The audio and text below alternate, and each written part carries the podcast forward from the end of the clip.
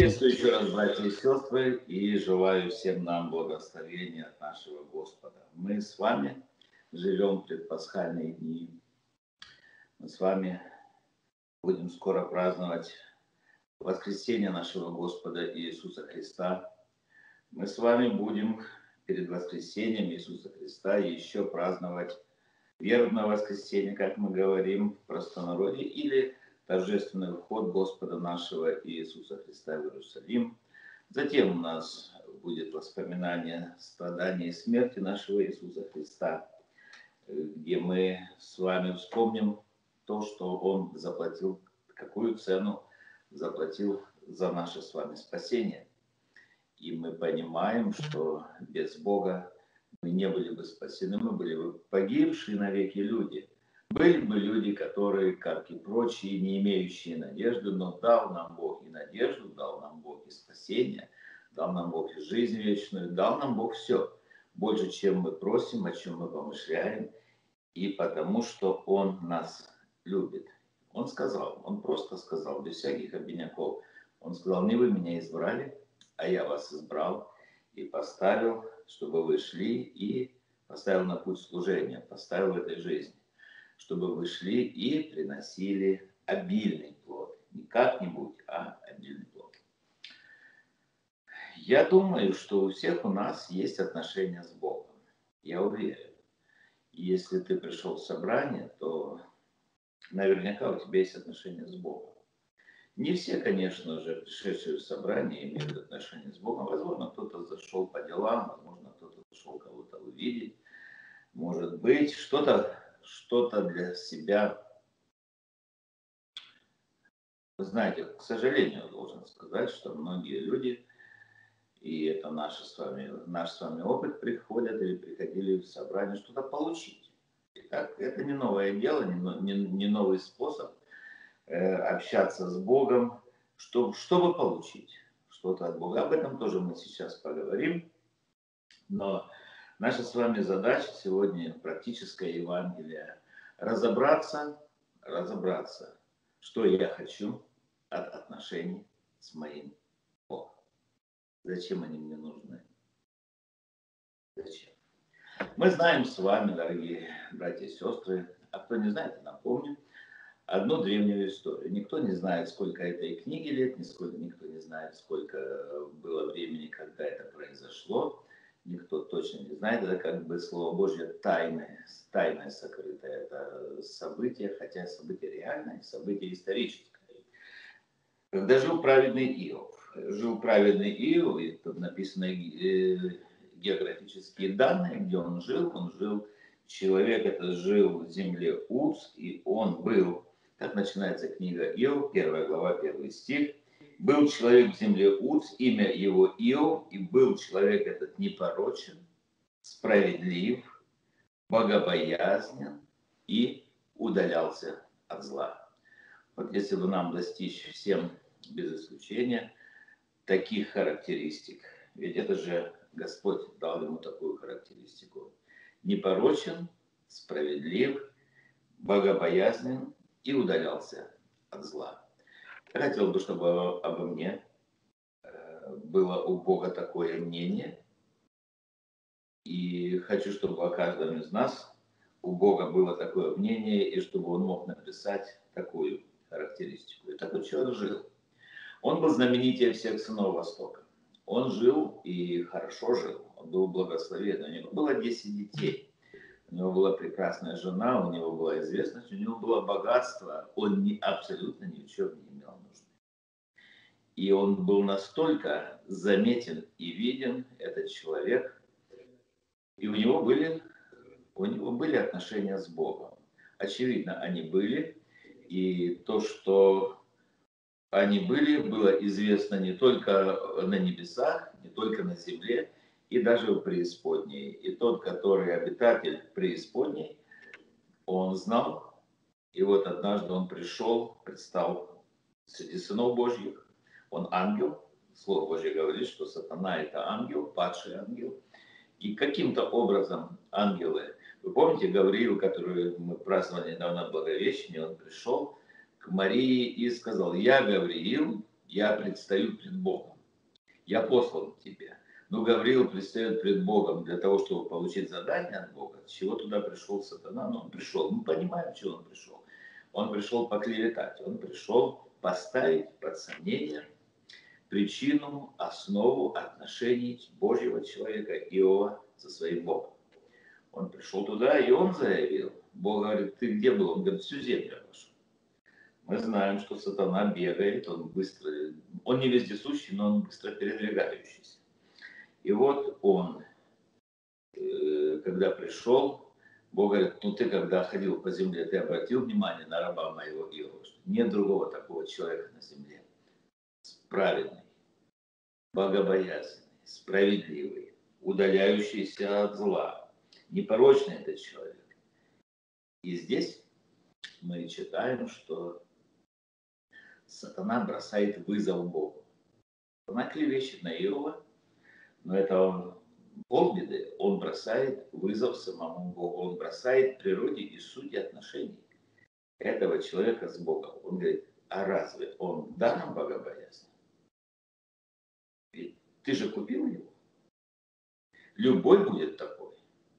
Когда ты благословишь так за то, что тебя он прославляет, ты ему даешь денег.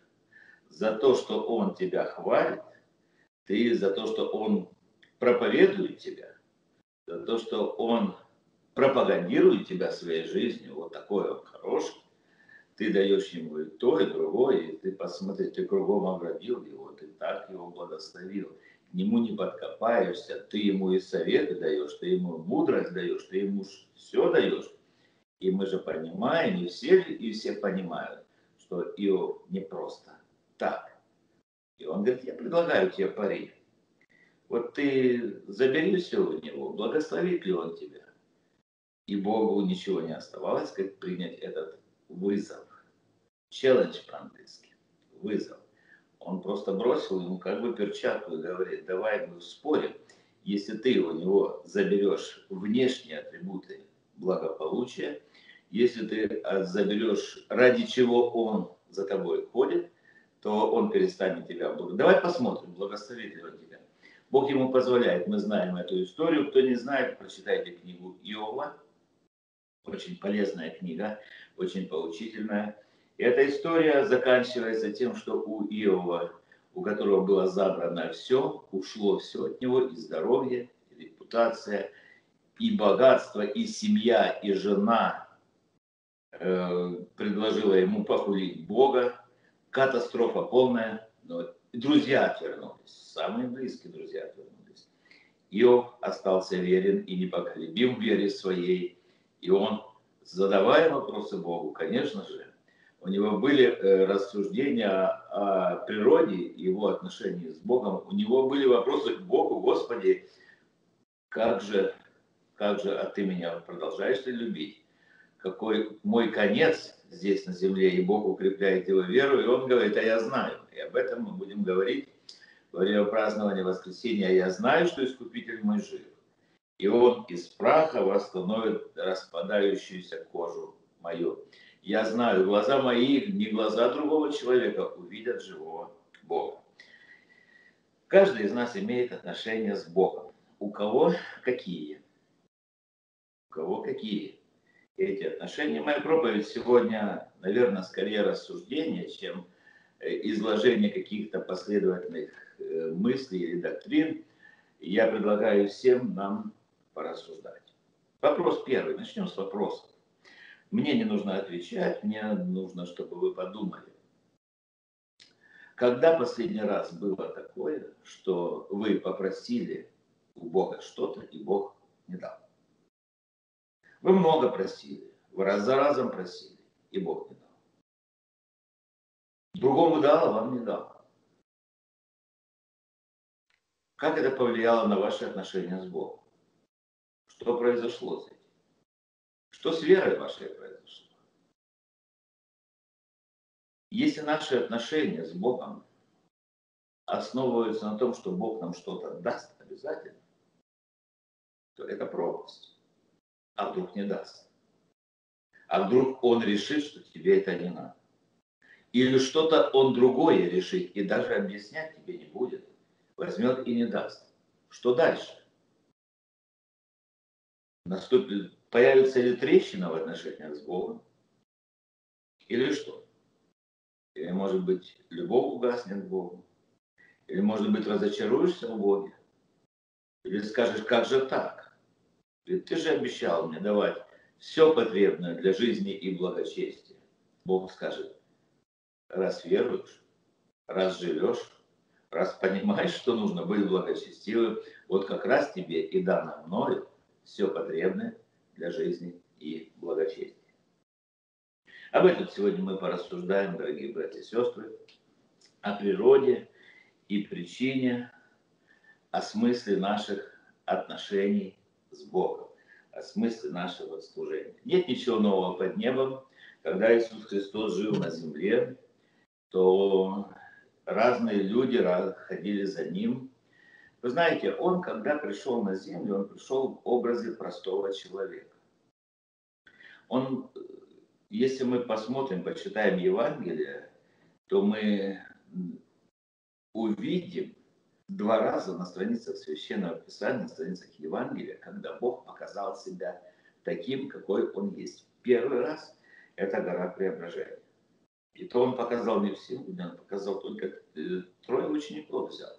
И там Он показал себя таким, какой Он есть в самом, в самом деле когда лицо его сделалось блистающим, когда одежда его засветилась, когда небожители ему поклонились, и ученики, не, не понимая, что один из них сказал, давай сделаем трекущий, Бог явил себя во всей славе своей на горе преображения. Второй раз. Второй раз мы читаем уже в книге Откровения, начало книги Откровения, когда, когда любимый ученик Иисуса Христа, который ходил, который написано, лежал на груди его, который слышал все его проповеди, который наблюдал за всеми его учениями, за всеми его отношениями с людьми. Он, э, это ученик Иоанн его. И он видел все это. Он даже был взят на гору преображения, он видел это все. Он видел, когда люди прославляли Иисуса Христа. Он видел люди, когда люди и проклинали Иисуса Христа. Он видел, когда одни и те же люди, одни прославляли, другие проклинали. Он сам, испугавшись, убегал, потом пришел, стоял на Голгофе, смотрел, как распинали Иисуса Христа. Он все это видел на острове Патмос, Слово Божие, как я был в духе в день воскресенья, и он увидел. И он увидел Иисуса Христа во всей славе своей. Когда он увидел его во всей славе своей, написано, он пал к ногам его, как мертвый настолько слава Божья велика, что человек не может просто так смотреть. Даже имея отношение с Богом, он пал к ногам его, как мертвый. Бог говорит, не бойся. Положил на него руку. Он говорит, я есть первый и последний. Я живой. Я тот, который был мертвый. Я жив во веки веков. И имею ключи от ада и смерти. Он говорит, ты вставай. Я буду тебе говорить, а ты запиши, расскажешь верующим людям. А о небе расскажешь верующим людям о конце времени. Он ты напиши, расскажи людям о том, что их ожидает за веру в Бога. Ты напишешь им о том, что есть много людей, и будут много людей, которые жизнь свою положат, покладут, отдадут за веру в Бога, не, не пожалеют души своей даже до смерти. И о многом другом. О многом ты все это напишешь, ты все покажешь, но когда Иоанн увидел его, какой он есть, по-настоящему. В реальности, в, Божи, в Божьей реальности, в небесной реальности, он пал к ногам его как мертвый. Ну, это два раза. Писание показывает нам таким Иисуса Христа, а все остальное время Писание нам показывает Иисуса Христа простым человеком. Он родился в хлеву, он родился в пещере, он родился в городе Вифлееме, он родился божественная сущность Иисуса Христа – его слава, она была скрыта человеческой плотью, она была скрыта человеческими условиями, была скрыта человеческим языком, вот телом его, работой его, семьей его, отношениями, Вифлеем, затем Назарет он жил, из Назарета может ли быть что доброе, и вот даже эта плохая репутация города все равно каким-то образом бросала тень на него, Люди смотрели, семья его, по-видимому, была не самая совершенная, братья сестры у него были. Не плотников ли он сын, не всех ли мы их знаем, говорили о нем. И вот хотя написано сам он, сам был у Бога и у человека. Вы знаете, ну, существует много разных историй, ну, как, и некоторые из них правдивые, некоторые из них это вымышленные литературные произведения о том, как раньше, когда не было, не было фотографий, не было газет, не было печати, не было интернета, не было средств массовой информации, но были цари, были царства. Был дворец, царь жил во дворце, Э, обитатели дворца. И вот люди, а если, ну, представьте себе Вавилонское царство. Представьте себе, сколько там, 127, 127, кажется, областей было, вот, э, Персидское царство. Как люди на одном конце земного шара могли знать, как выглядит царь? Возможно, монета была. Какая-то монета была, профиль какой-то был отчеканен, или Римская империя. Вот Римская империя. Как люди могли знать, как выглядит очередной кесарь? Ну как? И представьте себе, этот кесарь переодевался. Ну, возможно, сколько человек? Ну, тысяча. Ну, может быть, 10 тысяч человек. Пусть 100 тысяч человек на, на там, 20 миллионов людей знали, как выглядит царь. Переодевался в простую одежду и выходил на улицы, чтобы послушать, поговорить посмотреть, пообщаться с народом. Представьте себе, если бы он ехал на колеснице, если бы он ехал с охраной, если бы он ехал в царской короне, в царском одеянии, если бы глашатал кричал «кланяйтесь, кланяйтесь», все бы понимали, едет царь. Едет там фараон, едет царь, едет правитель. Он выходил и смотрел. И когда он выходил и смотрел, и когда он мог поговорить с людьми, и люди думали, что ну, ну, ну какой-то очередной мужик есть, да? Может быть, он в одежду рабочего одевался, может быть, в одежду крестьянина одевался. То, ну как могли люди знать? И таким образом царь много мог понимать из того, как люди живут на этой земле, в его царстве. Наш Господь Иисус Христос, когда пришел на эту землю, Он пришел, и Он был абсолютно такой, как люди. Его божественная сущность, конечно, ее не стало меньше, но она была сокрыта человеческой плотью. Он не совлекся божественного естества, он приобрел человеческое естество здесь на земле. И для того, чтобы быть написано искушенным во всем, кроме греха, чтобы он мог сострадать нам в немощах наших. И вот люди, которые жили с ним на земле, им предстояло войти в отношения с ним. Первое. Человеку предстоит на земле войти в отношения с Богом, войти в отношения со Спасителем. И когда ты вошел в отношения со Спасителем, как они у тебя сложились? Какие они? На основе чего? Почему они продолжаются до сих пор, эти отношения твоим Богом, с Иисусом Христом?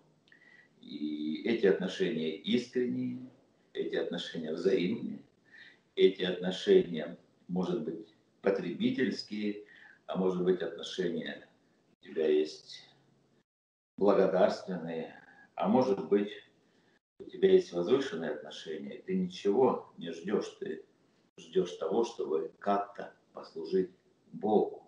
А что Бог решит, как Он тебя благословит, это Божье дело. И об этом мы сегодня с вами рассуждаем. И когда люди жили на земле с Иисусом Христом рядом, то у них разные отношения были. Одни осанно кричали и могли сразу через несколько дней же кричать «распни его». Мне вспоминается одна женщина, у которой были отношения с Иисусом Христом. Особые отношения. И люди знали, что у нее особые отношения с Иисусом Христом. Люди знали об этом, потому что она это показала она это показала, показала, показала явно, показала однозначно. И она, когда пришла однажды в дом, он возлежал, возлежал в доме Симона, и она не смогла сдержать себя, и она принесла алавастровый сосуд, и она разбила его. В этом алавастровом сосуде была драгоценная мира. Это особое благовоние, это особая масть, это особый, особый парфюм, особая драгоценность, драгоценная жидкость, которую и там было на цены как будто квалифицированный рабочий или, может быть, даже военнослужащий или какой-то человек, который зарабатывал солидные деньги, и это годовой, это, был, это была большая сумма, это был годовой заработок, я не знаю, это анализ заработала, заработала за год, а может быть не только за год. Некоторые исследователи Библии говорят, что таким образом э, девушки готовили к себя замужеству, это было как бы придано ее вот она пришла, когда она увидела его, она разбивает, разбивает она возливает на него. Все это благоухание в доме, и все люди подумали, все люди подумали, и не только Симон, все люди, к чему такая трата. Один из них подумал о том, что можно было бы раздать это все, и нищих накормить, и все такое, знаете. Но она она это сделала потому, что она любила. Она это сделала потому, что она, она показала всем, что он ей дорог. Она показала свое отношение. Она плакала, она поклонялась ему, и таким образом она заявила о природе своих отношений с ним. Знаете, дорогие друзья, есть много проповедников, есть много церквей, есть много разных религиозных сообществ, которых люди проповедуют и проповедуют разное Евангелие. И вот когда мы с вами сейчас, у нас эти собрания в четверг называются практическое Евангелие. Вы знаете, есть люди проповедуют Евангелие, например, процветания, Евангелие успеха, Евангелие исцеления, Евангелие всего. Библия говорит, что вот в одном месте Священное Писание, что он, Луки 9, 11 написано, я даже сейчас прочитаю, Луки 9 глава, 11 стих. Я нахожу быстренько это место Писания. Да.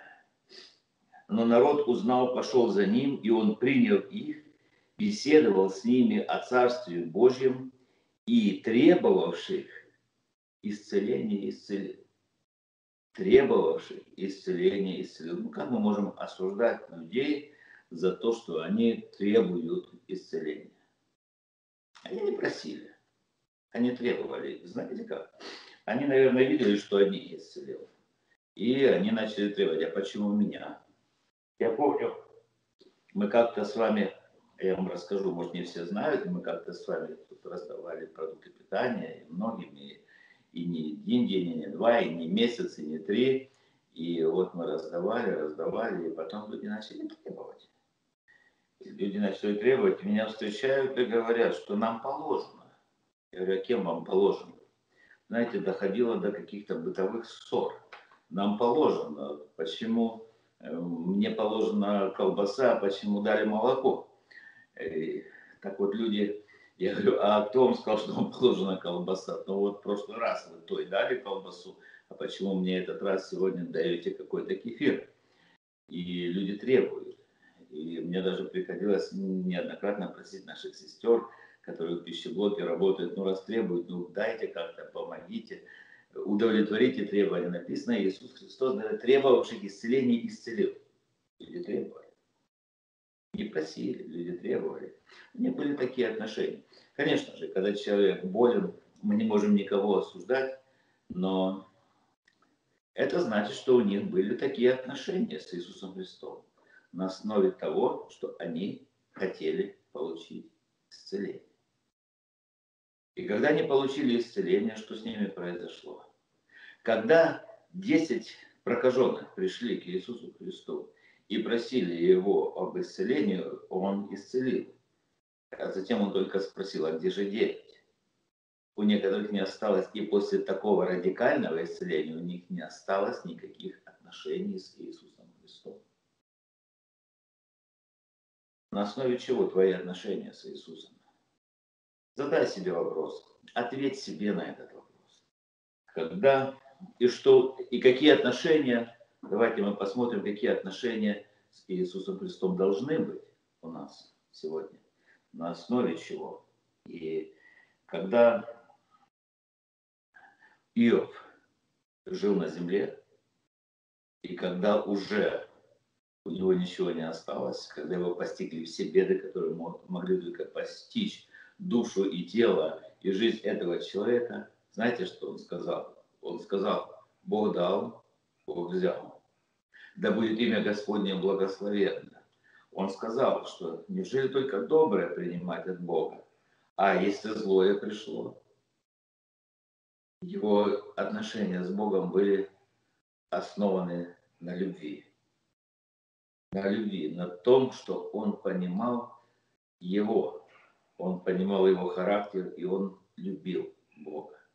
И он говорит, что э, Библия говорит, что любящим Бога, призванным по его изволению, все содействует ко благу.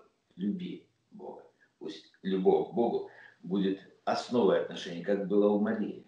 Когда спрашивали Иисуса Христа, что происходит, он говорит, кому много прощено, много любит. У нее были грехи, которые Бог простил, у нее были нужды души, сердца, сокровенное. И Бог, только Бог может дать это. У нее были такие отношения. И помните, когда уже умер Христос? Умер Христос. Не до конца и она верила и другие женщины не до конца не... Что-то там где-то в сознании было о том, что он должен воскреснуть, но они пришли, пришли в сад. Они пришли в сад к Иосифу Аримафейскому, у них были только мысли о том, кто нам отвалит камень на двери гроба. Что произойдет, как же, ну нужно же помазать, нужно отдать последнюю, последнюю честь своему учителю. И пришли камни, камень отвален, тела нет. И вот, и вот они ищут тело его. Зачем им тело? Ну, живой нужен, помогающий нужен, прощающий нужен. Тело зачем? Зачем так? Знаете, кому нужен мертвый Иисус? Он ей нужен был и мертвый. Любила. Любила его больше всего на свете. Любила его как учителя, как Бога, который освободил душу грешную от всех грехов. Возлюби Бога всем сердцем твоим, всей крепостью твоей, всем разумением твоим, говорит нам Слово Божье. Полюби Бога. Полюби Бога, потому что Он есть все. Он есть прекраснейший из всех сынов человеческих. Библия нам говорит много, а, много о том, как люди ищут отношения с Ним. Ну, скажем, читаем мы, я могу много читать э, мест Священного Писания, время наше заканчивается, несколько только напомню. Читаем мы книгу Евангелия от Марка. И читая Евангелие от Марка, вторая глава, то здесь говорится о том, что когда он пришел в Капернаум, не слышно стало, что он в каком-то доме находится и тотчас собрались многие, Марка 2.2, тотчас собрались многие, так что уже и у дверей не было места. И он говорил им слово. Он говорил им слово. Он начал говорить им слово. Он начал им изъяснять смысл жизни. Он начал им проповедовать. Он начал им вот то, что Он говорит тебе слово, это самое драгоценное в отношениях с Богом. Слушай слово. Мария когда-то в доме Лазаря, когда Иисус Христос пришел, она избрала благую часть. Она села и слушала Слово Божье. Возлюби Слово Божье. Люби Слово Божье. Пусть твои отношения будут на основании того, что ты слушаешь, ловишь каждое слово, которое Он говорит. Потому что он говорит не просто слова, он говорит такие слова, которым спасешься ты и весь дом твой. Он говорит тебе такие слова, которые влияют на твое мировоззрение здесь на земле, которые определяют твое небесное будущее. Он говорит тебе слова, которые уберегут тебя от ада. Они закроют тебе дорогу в ад. Они тебе покажут, что есть только один путь. Он говорит, я есть путь, истина и жизнь. Никто не приходит к Отцу, как только через меня. Иисус Христос есть дорога правды. Он есть дорога спасения. Эти люди, когда пришли, Библия говорит, что там, конечно же, они хотели, они слушали Слово. У них возникали вопросы.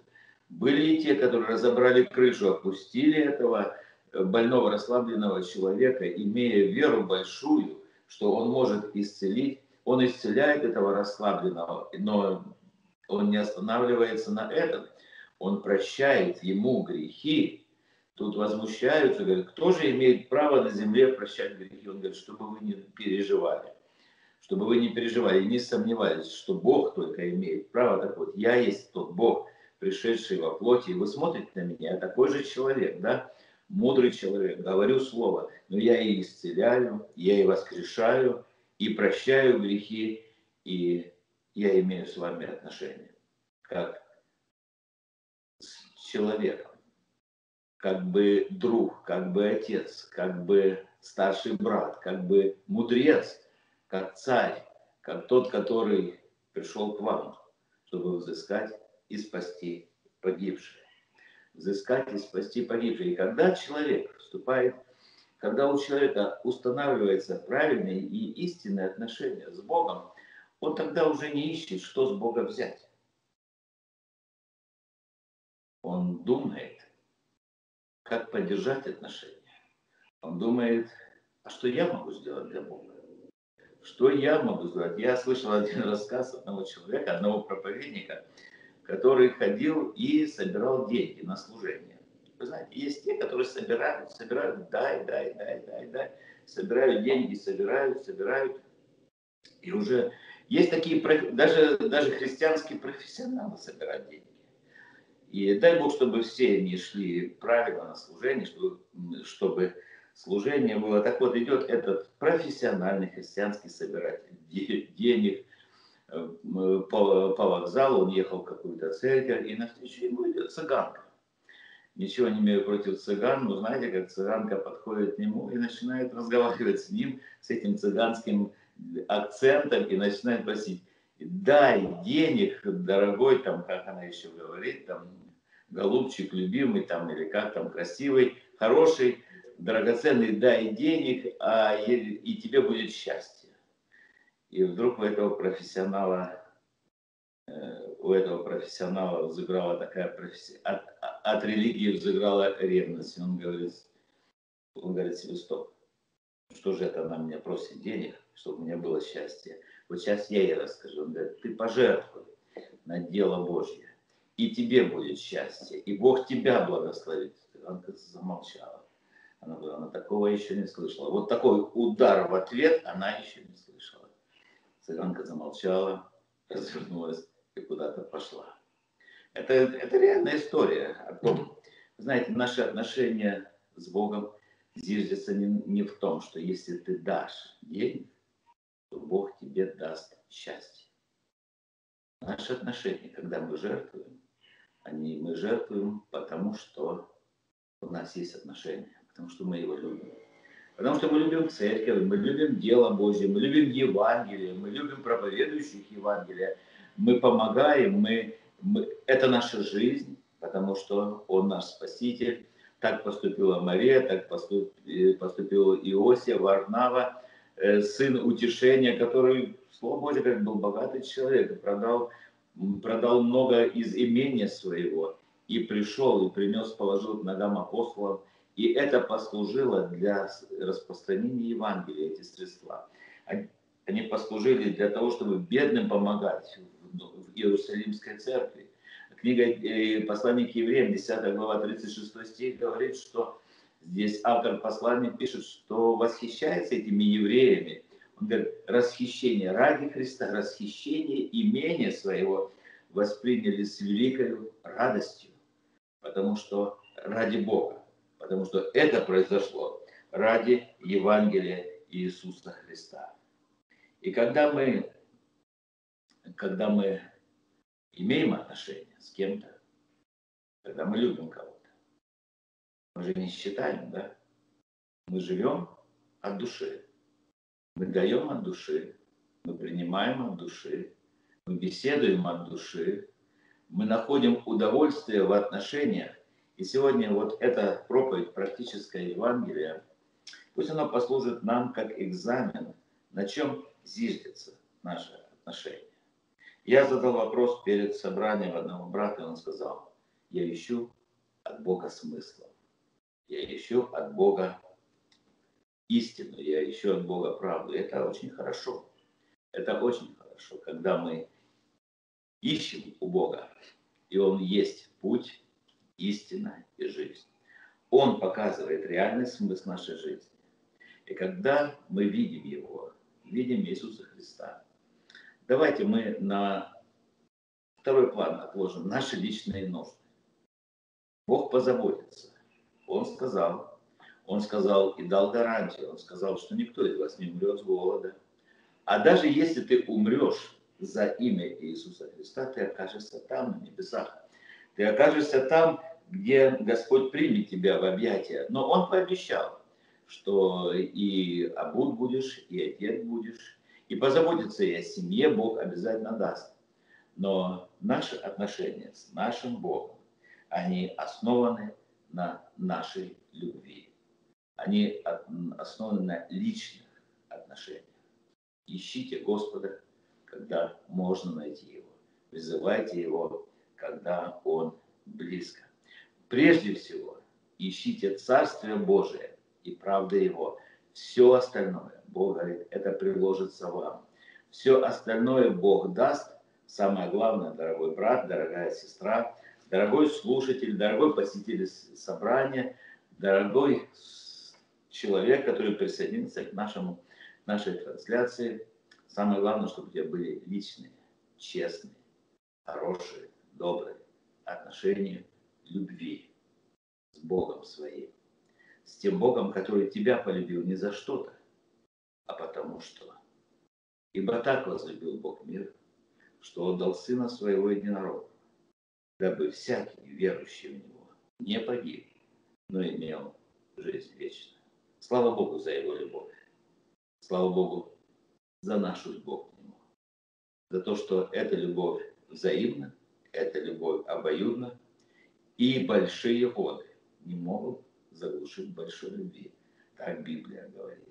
Будем продолжать любить Его, любить Его независимо от обстоятельств жизни, независимо от того, что радостное или горестное у нас э, время жизни, независимо от тревог, независимо от ничего. Пусть наши отношения с Богом как были, так и останутся глубокими, чистыми, честными. И если пойду долиной смертной тени, даже не убоюсь зла, потому что знаю, что ты со мной, твой жезл и твой посох, они успокаивают меня. И ты, дальше говорит псалмопевец, приготовил предо мной трапезу в виду врагов моих. Чаша моя преисполнена. Так благость и милость да сопровождают меня во все дни жизни моей, а я прибуду в доме Господнем многие дни. Будем продолжать посещать Дом Господень, служить Богу, поклоняться, молиться и других людей звать в личные, честные, добрые, хорошие отношения с Богом, отношения любви. Помолимся.